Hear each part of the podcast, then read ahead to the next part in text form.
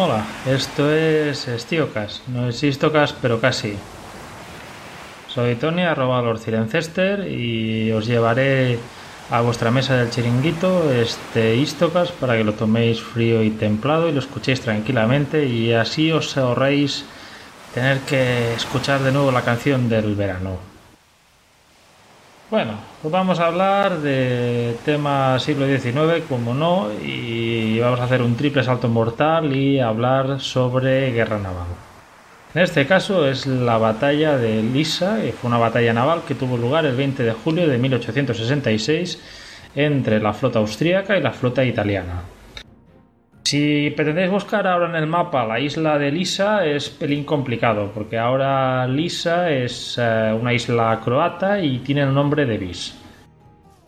Y bueno, fue una zona ya disputada previamente, ya hay batallas navales precedentes durante la época napoleónica, pero en este caso nos centraremos en un choque de naves blindadas que tuvo lugar en la llamada normalmente Guerra de las Siete Semanas, aunque en Italia la conocen como la Tercera Guerra de la Independencia.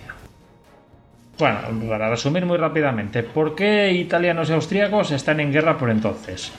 Bueno, entonces eh, os lo avanzamos un poco en el, bueno, algo entramos en el listo caso 81, el de guerra franco-prusiana. Eh, al final las tensiones entre prusianos y austríacos sobre quién tiene la hegemonía sobre los estados germanos de Centro Europa llegan a un punto en que solo se puede resolver a cañonazos y bayonetas. Y eh, por en medio se meten los italianos, que tenían una alianza con los prusianos para declarar la guerra a los austríacos. Así mirar de abrirles dos frentes al ejército austríaco. Vamos a hablar un poco con qué tipo de armas se luchó esta batalla naval. Y básicamente el protagonista es el buque blindado. Los buques blindados son muy parecidos a las naves de la época napoleónica, las naves de madera y vela. Lo que pasa es que los cascos, si no completamente en muy buena medida, están reforzados con blindaje metálico, con lo cual, bueno, evidentemente son más resistentes a los cañonazos. El primer buque blindado de la época es el francés Blois, que posteriormente, bueno, los franceses sacan un buque, los británicos sacarán otro, el HMS Warrior. Posteriormente estos buques se convertirán en la herramienta principal de todas las marinas de guerra europeas. Se trata de buques en buena medida propulsados a vapor, con las turbinas, y en la configuración de las armas hay algunos que tienen las piezas de artillería en, los lados, en las bordas, y también encontramos algunos casos en que estos buques eh, tienen unas torretas con las cuales eh, tienen dentro los cañones y así consiguen moverlos para que se puedan enfrentarse al enemigo. Para más señas sobre este tipo de tecnología, evidentemente hemos tratado este tema anteriormente, concretamente en el Istocas número 8, del factor de la victoria, donde Javier Veramendi nos narra la batalla entre el USS Monitor y el CSS Virginia o CSS Merrimack. Esto os da un poco las nociones de, cómo eran las armas de la época. Hemos hablado del conflicto, hemos hablado de las armas y ahora hablemos de las dos marinas que hay allí enfrentadas, la italiana y la austríaca. Y empezaremos con los italianos que en este caso, bueno, la Italia de entonces no es la Italia que vemos ahora en los mapas. Eh, faltaban partes importantes, concretamente eh, la zona del Lazio, que eran los estados pontificios que estaban a manos del Papa, y la zona del Véneto, que se disputará en este conflicto, la zona de Venecia. Entonces, toda esta, todo el resto, a medida que han habido diferentes guerras, se han ido unificando al reino de Cerdeña-Piemonte y han formado el Reino de Italia. Y como todo reino necesitaba una marina, que es la Marina Real o Regia Marina en italiano. La Regia Marina nace en 17 de noviembre de 1860 de la unión de las marinas del Reino de Piemonte-Cerdeña, del Gran Ducado de Toscana, del Reino Borbónico de las dos Sicilias y de otros estados menores. Es una flota muy heterogénea en principio, que solo cuenta con dos navíos blindados y que se embarcará en un ambicioso programa de modernización intentando construir 16 buques blindados. van haciendo las comandas a diferentes astilleros en diferentes partes del mundo y por ejemplo en los astilleros franceses de Saint-sur-Mer se construyen dos buques, el Varese y el Palestro. En Estados Unidos eh, se encargan dos fragatas blindadas, la Red Italia y Red Portogallo. Pero estas dos fragatas se ven en medio de un lío político-diplomático. ¿Por qué? Bueno, entonces también había una cosa que se llamaban las agencias de rating, parecidas a las actuales, que se han hecho tan famosas últimamente, y que daban a entender que la solvencia del reino de Italia, un reino recientemente unificado, poco integrado, joven, que se ha embarcado en un proceso de renovación naval muy bestia, posiblemente al final no puedan pagar, o sea, se estén endeudando por la camisa. Qué raro. Y da la impresión, algunas lumbreras de, de Estados Unidos pensaban que muy posiblemente lo que fueran a hacer los italianos cuando recibieran esos buques sería vendérselos a los confederados. O sea, no olvidemos que Estados Unidos por entonces está en la guerra de secesión de norte contra sur. La Marina del Norte es la predominante, pero el sur va haciendo también incursiones. O sea, en un estíocas previo ya hablé de Ralph Sems y del CSS Alabama. Claro, pues el que los italianos al recibir los buques allá a Italia, mm, posteriormente se los vende a los confederados, que tripulantes confederados eh, los eh, estén allí tripulando y sigan haciéndole la guerra a la Unión. Con lo cual, bueno, dentro de la lista de prioridades del astillero web, que es el que le encargan estos buques, estos, el Red Italia y el Red Portogallo, quedan en lo más bajo y se emplean los materiales que sobran y la madera de baja calidad y eso, como veremos posteriormente, tendrá consecuencias catastróficas. Pero mientras tanto, en Londres se está construyendo otro buque, que me parece que es el buque que tiene el nombre más legendario de todos los buques que, que han habido, que es el Affondatore. O sea, Fondatore en italiano quiere decir el hundidor, o sea, ya vemos que es un nombre que ya denota una claridad de intenciones. Y el Affondatore, bueno, pese a que su armamento cuenta con dos grandes cañones de 10 pulgadas que le dan mucho punch, su arma principal es un gigantesco espolón que tiene en el morro de delante. O sea, no solo pese a que tenemos artillería y cañones en esa época, eh, también esos buques iban con espolones para mirar de clavárselos en los buques enemigos y hundirlos. Esta flota de 1866 es una marina muy superior sobre el papel a la austríaca, pero esta renovación de la flota no ha sido muy bien gestionada y, carece, y esta flota carece de personal técnico. La heterogeneidad y el alto coste de las maniobras, de hacer ejercicios con estos buques, impide que se realicen, que tengan lugar estas maniobras que puedan dar experiencia a las tripulaciones. Y si además le sumamos que los mandos tampoco están a la altura de las circunstancias, esta ventaja que tenían sobre el papel poco a poco se va diluyendo hasta la nada. Al mando de esta flota en esta batalla estará Carlo Perlion di Persano, que por entonces contaba con 60 años y que procedía de la Marina Sarda y que ha ascendido en su carrera básicamente gracias a su origen aristocrático. Él había sido previamente ministro de Marina y eh, había dejado una arma fuerte sobre el papel a su sucesora, Giovanni de Pretis. Pasa que las habilidades que pudiera tener como gestor, organizador, que ya hemos visto pues, que sí estaban ahí, pero quizá tampoco en las mejores, ya veremos que en lo que se refiere a capitanear buques de guerra mm, van a ser tendentes a cero. Muy bien, hemos hablado de un contendiente y ahora vamos a hablar del otro, que es la Kaiserliche Kriegsmarine, la Marina de Guerra Imperial de los austríacos que es una arma menos moderna que la italiana y con unos marineros de orígenes muy heterogéneos. O sea, tienes tanto eslavos de Dalmacia, germanos, la mayor parte de artilleros son checos y también incluso cuentas con gente de origen italiano de la provincia del Véneto, de, la zona de Venecia. Que en Lisa habrán unos 600 marineros de esa zona luchando bajo bandera austriaca.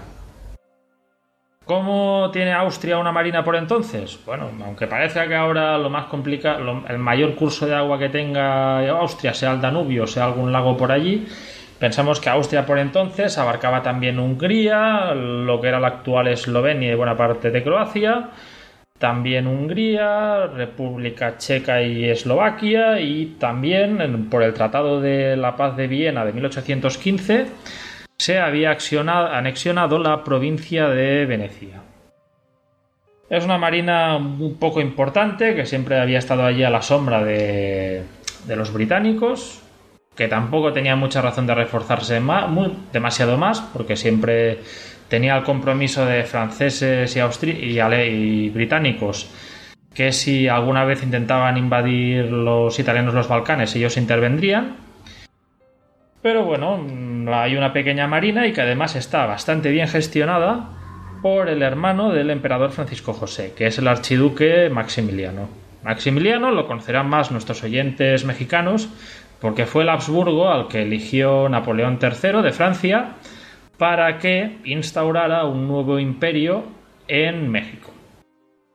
Hay todas esas acciones, esa guerra contra los franceses y cierto componente de guerra civil que acaba con eh, Maximiliano fusilado. Como hemos dicho, bueno, antes de que lo fusilen, previamente está gestionando esta marina y tiene que combatir con los prejuicios de los mandos austríacos. pensemos que la marina no gozaba de mucho prestigio y que se pensaba mucho, como dijo un coronel austríaco, en que fue Leipzig y Waterloo y no Abukir y Trafalgar quienes los que dictaron la última paz mundial, la paz de Viena de 1815 bueno, pese a que es una marina pequeña, hay que decir que es una marina con experiencia, porque previamente, durante la guerra entre prusianos y daneses, la guerra de los ducados, la que si veis la serie de televisión de 1864 se narra allí, hay una, una pequeña escuadra austríaca que viaja por el Mediterráneo, sale hasta el Atlántico y lucha contra la flota danesa eh, que por entonces estaba bloqueando las costas prusianas y lucha contra ellos y pese a ver la tira de kilómetros y a que teóricamente eran inferiores, consiguen infligir suficiente daño a los daneses como para que estos deban retirarse y romper el bloqueo.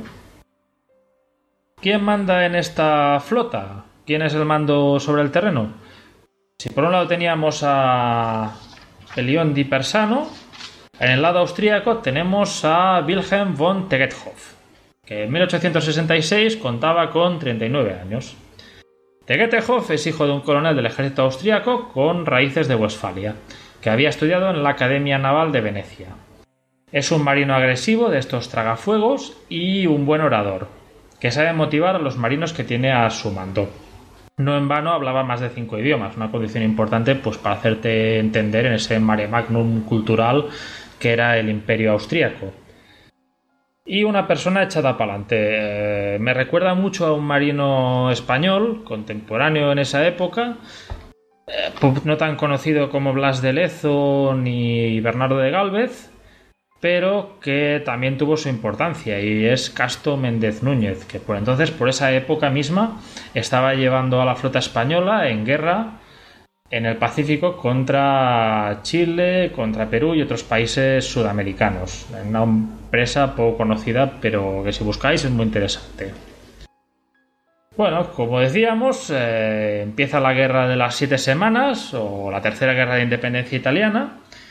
Y en ese momento, al empezar la guerra, la flota italiana se encuentra en el puerto de Tarento y se dirige hacia Ancona para poder estar más cerca de la austriaca. Llegarán a Ancona el día 26, mientras que los austríacos en principio se quedan en la base que tienen allí en Pola, cerca de la costa del Adriático. Persano recibe una carta del ministro de Marina que dice el Adriático es un lago italiano y la bandera austríaca debe desaparecer de allí. Posteriormente, bueno, parece que sí, las declaraciones son muy osadas, pero bueno, Persano no mueve ficha, prepara sus buques y se encuentra el día 27 de junio que Tegetehoff aparece ante Ancona con seis buques blindados desafiando a los italianos a que salgan y peleen contra él. Pero Persano no acepta, o sea, no quiere arriesgar la flota, quiere acabar de pulir las cosas, le falta uno de esos buques importantes, la Fondatore, y no aceptará el desafío. Y esta flota no sale ni siquiera cuando es bombardeada por los austríacos.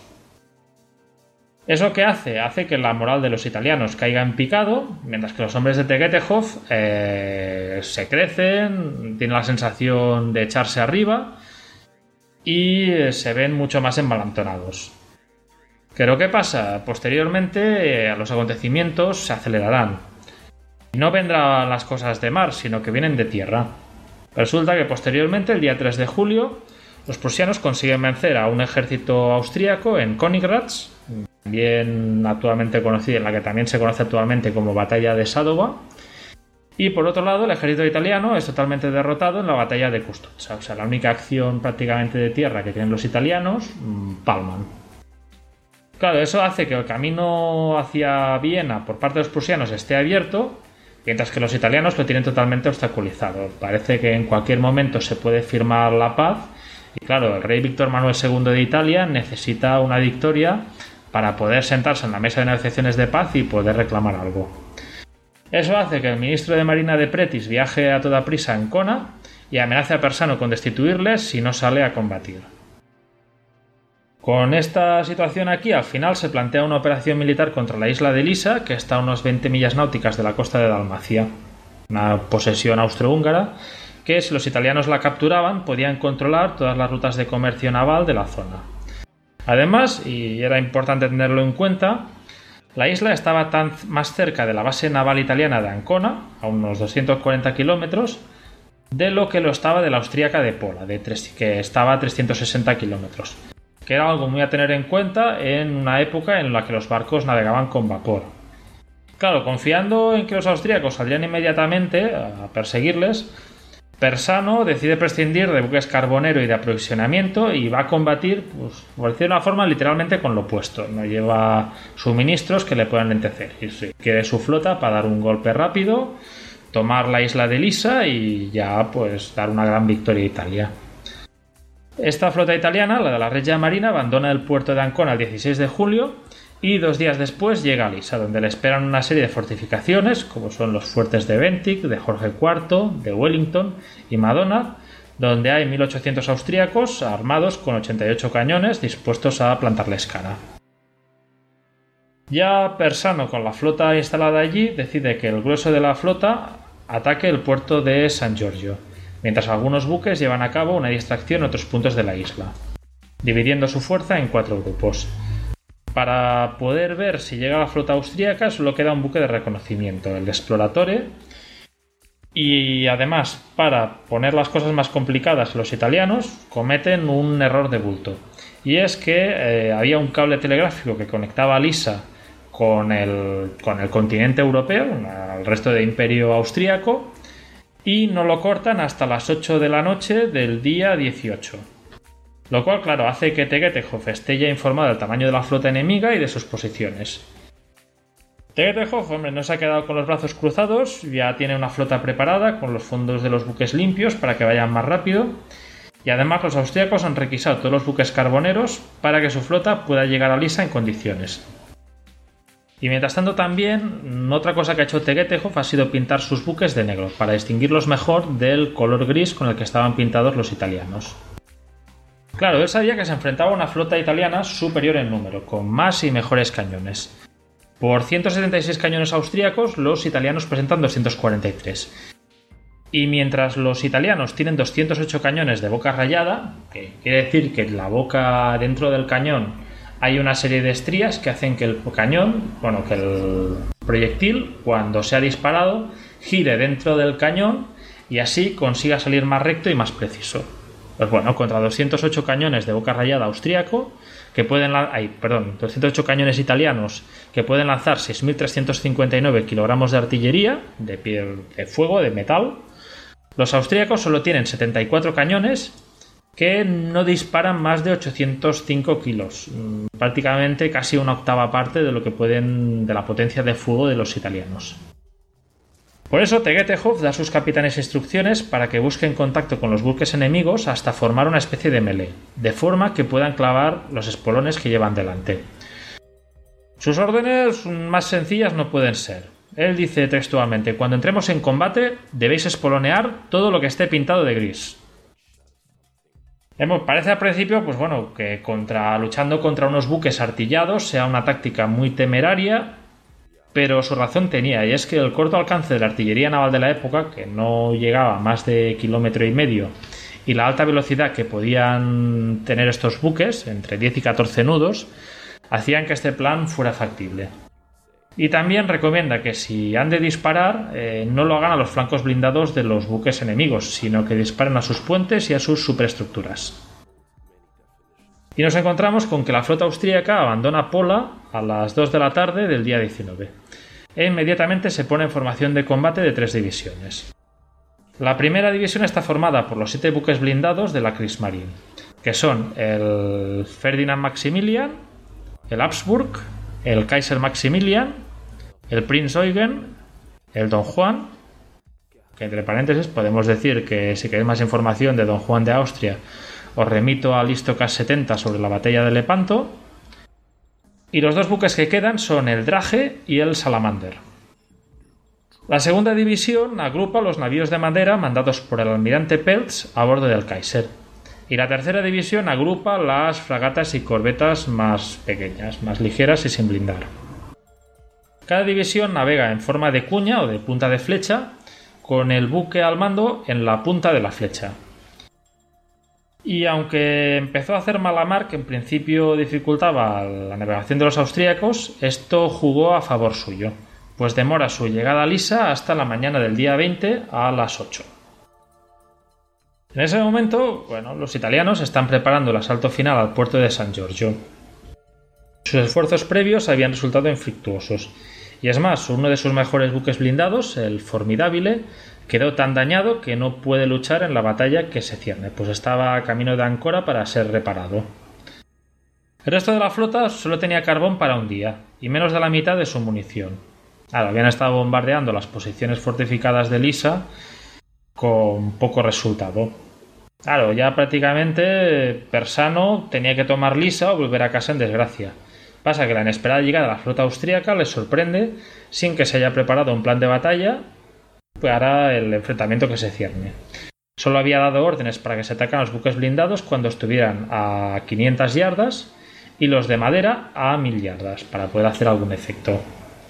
Es más, también hay que decir por parte italiana que cuando recibe Persano la noticia de que los austríacos se acercan, se gira con desdén y dice eh, Ecco bene i pisciatori que quería decir eh, mirad aquí vienen los pescadores como despreciando a la marina austríaca bueno, Persano ordena que la flota forme en línea en dirección noroeste. Pasa que ya empieza a tener problemas, porque dos de sus buques blindados, el Rey de Portogalo y el Castelfidardo, estaban averiados y tuvieron que ser reparados a toda prisa. También tenía otros dos, el Varese y el Terrible, que estaban al otro lado de la isla atacando Puerto Comisa en el sur, y tienen que venir a toda velocidad a luchar. Eso también da tiempo a Persano a que ordene a su almirante, al almirante Albini, que manda los vapores no blindados, de suspender el desembarco que tenían planeado en la isla. Pasa que, bueno, no todos son problemas para Persano, el mal tiempo hace que los austríacos no estén en posición para combatir hasta las 10 de la mañana. Tegetejov, como Nelson en Trafalgar, iba a lanzarse con su formación en punta de flecha contra la línea italiana, lo cual eh, hace que prácticamente reciba fuego de todos los del costado de los buques italianos, que lo puedan bombardear sin que él pueda responder. Pasa que es la única manera que tiene de llegar rápido al contacto y además eh, dentro del siempre hay un binomio eh, defensa-ataque. Eh, en este caso, el que tiene la ventaja es el defensor, porque el blindaje de los buques podía contrarrestar la potencia de fuego de los cañones. en este aspecto no era tan descabellado. Además, Tegetejov quiere transmitir un mensaje a la flota con sus banderas que dice eh, Muss von Lisa werden. Hemos de vencer en Lisa. Pasa que con las prisas y todo, al final lo único, el mensaje queda solo en la palabra mus. Hemos de. En un imperativo. Con lo cual, bueno, a buenos entendedores, eh, pocas palabras bastan. Bueno, la formación italiana. Persano cuenta con 10 buques blindados divididos en tres grupos, en esta línea que comentamos. En cabeza de la línea está Giovanni Vaca a bordo del Príncipe di Carignano con tres buques. En el centro está el almirante Emilio Fadi Bruno con cuatro buques, entre ellos el Red Italia y el Affondatore. Y en la cola queda Augusto Ribote, Ribotti perdón, con el Red Portugale y los tres buques restantes. Pasa que eh, aquí ya entra el gran error que, en mi opinión, hace que la batalla acabe en derrota italiana. Y es que Persano, justo antes del principio de la batalla, decide abandonar el buque insignia donde estaba, el Red Italia, y dirigirse a la Fondatore para poder luchar en su buque estrella.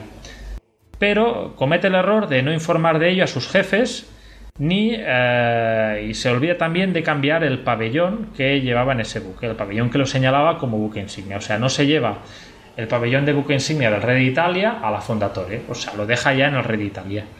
Claro, eso hace, aparte de gastar un tiempo importante, unos 10 minutos que lleva, que es lo que se tarda en llevar a cabo el transbordo de un buque a otro, esto hace que prácticamente el almirante pierda el control de la flota, que va esperando señales de su buque insignia sin resultado.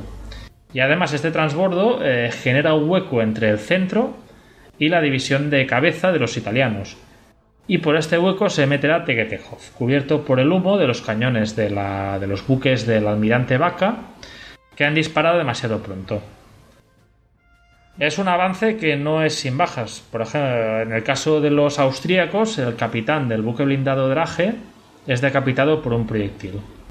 Pasa que en la confusión esta del choque inicial, cuando los italianos entran, rompen la línea y cruzan la T de los italianos, eh, los italianos, los austríacos maniobran mejor y consiguen concentrar sus fuerzas contra el centro italiano, que no cuenta con el afondatore que se revela como un buque complicado de maniobrar. Claro, un espolón tan grande es difícil de manejar y va dando, veremos que durante la batalla va dando vueltas intentando clavar su espolón en alguien, en algún buque enemigo, pero sin éxito. Bueno, mientras tanto, los austríacos también reciben lo suyo. Por ejemplo, también muere el capitán del buque austríaco Novara y dicho buque sufre 47 impactos. Mientras el San Martino logra esquivarles, el Palestro recibe una salva austríaca en su reserva de carbón y debe abandonar la línea italiana en llamas. Eh, de el buque insignia, el Red Italia, recibe tal castigo que acaba inmovilizado y ofreciendo su flanco al Ferdinand Max, al buque insignia austriaco. Tegetejov no desaprovecha la oportunidad y le dice a su timonel: Dague dentro, Nino, que ibute mi afondi. Que vendría a ser, no entiendo como vira Nino, que se les hunde desde abajo. A 11 nudes y medio, el buque insignia austriaco, de donde sale un grito de Viva San Marco muy revelador de las lealtades de los marineros que están a bordo, golpea al Red Italia en su babor y hace que este buque a las once y media acabe hundiéndose con entre 391 y 440 marineros muertos. De esto no hay cifras fiables. Pensar que estamos hablando de un complemento total de 565 marineros. Y entre las bajas, entre los muertos, está Fadi Bruno, el almirante que mandaba ese buque, que se suicidará de un disparo en la cabeza. Claro, tras el naufragio del Red Italia, que los italianos creían que era el buque insignia, la batalla queda prácticamente sentenciada. Persano, que estaba a punto de espolonear el viejo navío Kaiser, que había quedado gravemente dañado, da media vuelta y los marineros del Ferdinand Max, que vienen de esquivar la carga de la Ancona, otro buque que iba por allí, tiene una sorpresa y es que reciben una salva de la Ancona, pero salen indemnes. ¿Por qué? ¿Qué ha pasado? Pues que en medio de la confusión los artilleros italianos se han olvidado de cargar los cañones. No olvidemos que también dentro de los italianos por allí estaba dando vueltas el almirante Albini con los buques de madera, los que había apartado para, para que no pudieran sufrir daño por parte de los buques acarazados. Y llega un momento en que Persano le ordena que se una a la refriega. Pasa que Albini lo ignora. Eh, Persano y Albini ya habían tenido una bronca previamente eh, durante el día por alguna situación y bueno, pues evidentemente Albini eh, decidió hacerse el sueco literalmente. Claro, a las dos y media hay el otro momento clave de la batalla y es que el palestro, que hemos dejado antes, que estaba con las reservas de carbón ardiendo, Mm, explota, sobreviviendo solo 19 de los 230 marineros a bordo. Los italianos, en este momento de la batalla, aún cuentan con 8 buques blindados y 7 vapores sin blindar. contra siete buques blindados y tres vapores sin blindar de parte austríaca. Pasa que los italianos ya no tienen estómago para más lucha y Persano ya repliega su flota y larga velas hacia Ancona. Y aquí Persano, bueno, llega al puerto el día 21 y no se le ocurre nada mejor que declarar que ha conseguido una gran victoria, que les ha pegado una paliza a los italianos. Para mirar de un poco a callar las posibles críticas, supongo, y también para aprovechar este bluff a ver si con esto consiguen alguna ventaja en la mesa de, negociaciones. Pero al final, bueno, la realidad se impone. Eh, tiene dos buques blindados hundidos, el Rey de Italia y el Palestro, Tres más que están dañados, entre ellos la Fondatore, que al final de todo el castigo de artillería que ha recibido se hunde al cabo de unos días, y más de 620 muertos. Claro, a medida que se filtran estos detalles, se desata un huracán en Italia. Persano acaba afrontando un consejo de guerra y es declarado culpable de ineptitud, negligencia e impericia. Eso hará que pierda su rango y que sea expulsado de la Marina italiana el 15 de abril de 1867. Otro de los almirantes implicados, Vaca, pasa a situación de retiro y Albini, que no apoyó a su jefe, tan solo es relevado de su mando. Como consecuencias posteriores, eh, se creará en 1881 la Academia Naval de Livorno, donde creo que algún podcaster que conocemos, algunos de nosotros, ha pasado por allí, ¿verdad, Esteban? Y esta guerra también propicia que llegue al Ministerio de Marina en 1876 Benedetto Brin, quien junto a Agostino de Pretis reconstruirán y reformarán la Marina italiana, sugiriendo ideas que inspirarán al británico Jack Fisher a construir el HMS Dreadnought en 1904, no recuerdo mal, que será el buque que prácticamente cambiará la ingeniería naval de la época y el tipo de buque que veremos ya en las posteriores guerras mundiales. Hemos hablado de los italianos. Por parte austríaca, esta victoria táctica, de la cual bueno, han salido solo con dos navíos dañados, 38 muertos y 138 heridos, no mitiga la derrota estratégica austríaca en la guerra. Final Viena tendrá que firmar una paz con los prusianos y con unos incómodos italianos el 12 de agosto. Claro, como comentamos en el histocast la franco-prusiana, eh, los italianos reclamaban Venecia y los austriacos dijeron eh, ¿qué os vamos a dar a vosotros Venecia si no hemos perdido entre vosotros? Que os hemos dado solo os hemos dado dos palizas tanto en Lisa como en Custozza. Y al final, bueno, dentro de los tejemanejes diplomáticos de la época, los prusianos hacen que los austríacos cedan el Véneto a los franceses y luego estos franceses se los cederán a los prusianos y así un poco eh, los Habsburgo, los austríacos salvan la cara. La Marina, pese a ganar cierta gloria, sigue relegada a un segundo término, quedando más como un juguete y capricho del emperador Francisco José. Y sobre nuestro protagonista, Tegetejov, eh, ha conseguido la victoria, los laureles y toda la gloria, pero por su carácter y su temperamento explosivo no hace muchos amigos. Y al final se encontrará que una noche sale del Ministerio de la Marina Austríaco en Viena, es una noche muy lluviosa, Intenta coger algún carruaje que le pueda llevar a su casa. Mm, no encuentra ninguno que le recoja, todos deberían estar ocupados o nadie lo cogía. Y al final tuvo que andar caminando a su casa en medio de, una, de un diluvio, de la lluvia. Y eso hace que acabe contrayendo una pulmonía que hará que en 1800, 1872 muera. Es una muerte pelín absurda. Y en el campo de la tecnología y táctica naval, bueno, hay algunos que interpretan las tácticas austríacas como el futuro de la guerra naval de entonces. Pasa que pocos se fijan en que el ataque del Ferdinand Max al rey de Italia es un ataque contra un buque inmóvil y muy dañado, lo cual, pues bueno, sesga mucho lo que pueda, las conclusiones que pueda sacar de este, de este choque. Pasa que eso no impide que posteriormente se construyan navíos con grandes espolones, a veces con trágicas consecuencias, como se ve en el primer Istocas de cagadas navales, cuando hablaron del HMS Victoria. Y prácticamente no sé, hasta la guerra de Cuba de 1898 y la guerra ruso-japonesa de 1904, cuando se demuestre que la artillería de largo alcance y los torpedos iban a ser los que marcaran época en los combates navales. Bueno, aquí acaba este Estiocast. Eh, daros muchas gracias por estar allí al otro lado. Es lo que anima y da ilusión a tirar adelante. Y nos vemos en septiembre en, la, en esta una nueva temporada de Istocas, en la quinta. Muchas gracias, disfrutar del verano y adeu.